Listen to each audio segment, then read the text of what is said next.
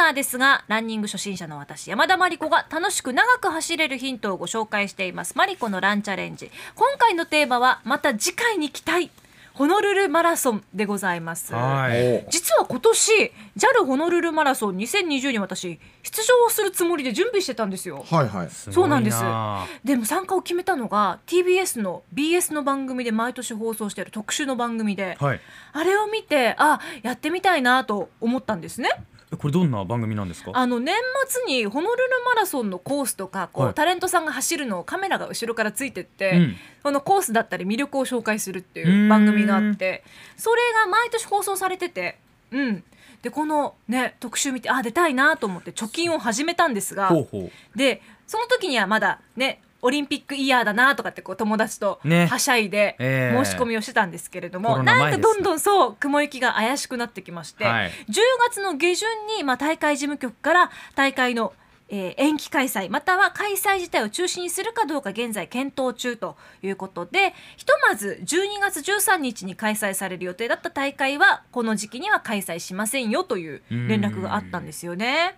で今年ホノルルマラソンのオフィシャルアーティストにビギンさんが選ばれてて。そうだから現地でビギンさんのライブも沖縄から参加して見られたら最高だなと思ってたんですが、まあでもね新型コロナが収束したらぜひ参加したいなという気持ちを込めて今日はホノルルマラソンを紹介したいと思います。はいホノルルマラソンって1973年に第1回の大会が開催されて、はいその時には日本人の参加はゼロだったそうなんですへね。うん。今日本人たくさんあの参加してるんですよ。はい。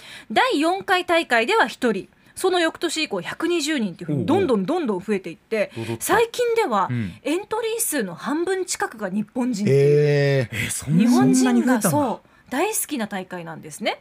参加者がだいたい2万5千人から3万人で推移していってるんですが、その中のだいたい半分近くは日本人の参加者と。えじゃあ那覇マラソンの参加人数ぐらいのそうなんです。規模で？規模で毎だいたい年いるんだ。日本人が多いっていうね。あそうなんですね。で専用のツアーも組まれてるので、うん。参加しやすいっていうのはあると思いまあす。それはありがたいですうん。ね、、沖縄からも参加するよしたよっていう方も結構いらっしゃるぐらいの大会なんですよ。はい。でなんといってもおしゃれなんですね、うん。ホノルルマラソン。おしゃんな構成って書いてありますね。おしゃんなんですよ。7歳から実は参加可能っていう大会で、はい。え？そう家族で走るっていう人も多いんですよ。えー、7歳。そう完走してもらうことが大きな目的っていう大会なんですね。はい。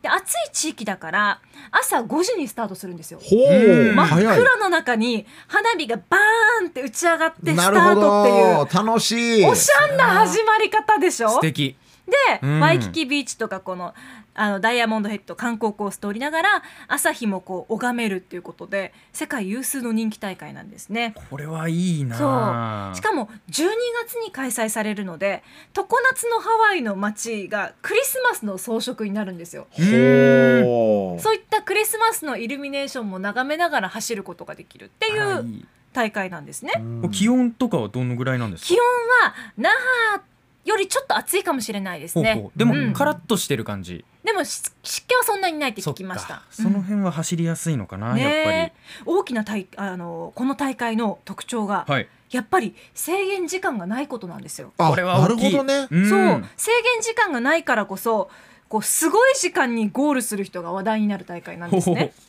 ちなみに2019年の大会去年の大会では、はい。一番最後にゴールした人のタイムがうん。17時間51分47秒と。うん。いうことで、はい。朝5時にスタートしてまあ大体大会って6時間とか7時間ぐらいがあの制限時間なんですけれども、うん。夜中の朝5時にスタートして夜中の11時ぐらいにゴールするイメージですね。ラストの人が。あでもそれならフルマラソン完走したよって一応言えはするそうそうそう。ね。完走してもらうことが目的だから、うん。17時間51分47秒でも OK と、うん。やがて日付が変わるぐらいの本当そうですね。時間にゴールする人もいます。うんで最後の人はトップ選手みたいにゴールが切れるんですよ。ああ逆に。そう逆に。みんな沿道の人もあの待っててくれるじゃん待ってて、ええ。事務局の人がテープを引いて「おかえり」ってゴールを。へえおちょっと。祝いしてくれるそうなんですね。ゴールテープ切りたい人はじゃあ最後に。ねっていうこともできなくはないなって思いました後ろから2番目の人と一番後ろの人のなんか熾烈な再会争いみたいな。見たくないなもう。ありそうどうぞどうぞ。ね。いやあなたがどうぞどうぞみたいな。デッドヒートですね。逆 にあるようなんですよ。えー、そうなんですね。で今年残念だなと思ってる人に耳寄りな情報なんですが昨日大会事務局からメールが届きまして、うん。ホノルルマラソンバーチャルビーチフェスということでオンラインの大会が今年はできるそうなんですまた名ね。前もおしゃんな感じで。そうなんですよ。大会 T シャツとメダルの見本の動画が来てたんですけどそれもまたおしゃんで。ありゃえー、そうなんですか？メダルもらえるっていうのはまたいいいなって思いながら。うわー。ただ通常のマラソン大会よりは2倍3倍近いエントリー料がかかるっていうのもそうなんですね。そうなんですよね。エントリー料高いんだ。値段が6000円から7500円とオうん。ンラインの大会でも。公式のまあ普通に走るタイプだと2万いくらとか3はい。万近くするような大会なので、そっかそっか。まあそれに比べたらまあお安いのかなっていう感じはしますけどね。エントリーが11月17日火曜日スタートということですので興味のある方一回ちょっとホノルルの風を感じてみたいっていう方に関してはホームページ確認してもいいかもしれないですね。なんかみんなが完走することを目的にっていうのが大会の一つの趣旨になってるんですね。そう。そこが素敵だなとっても、だからちょっと休んで、うんうん。ね、また頑張って歩くなり走るなりっていう方法が取れるのも親切だなというふうに感じました。へえ、す素晴らしい。いい大会。私は貯金を続けて、ええ。コロナが収束したらたくさん買い物もしながら参加したいなと思っている大会です。うん。道中に買い物はしないですよね 買い込んで。買い込んで。それ17時間そうでとか17時間。で 「やったー!」とか言って手挙げてゴールテープ切るのはちょっとまずいですよね。さすがにテープ切る人も帰るんじゃない？あいつ買い物してんじゃん いろいろ下げてきたぞってなっちゃうからね。マリコのランチャレンジ。今日のテーマはまた次回に期待ホノルルマラソンご紹介しましたアップのポッドキャストを最後までお聞きいただきありがとうございました。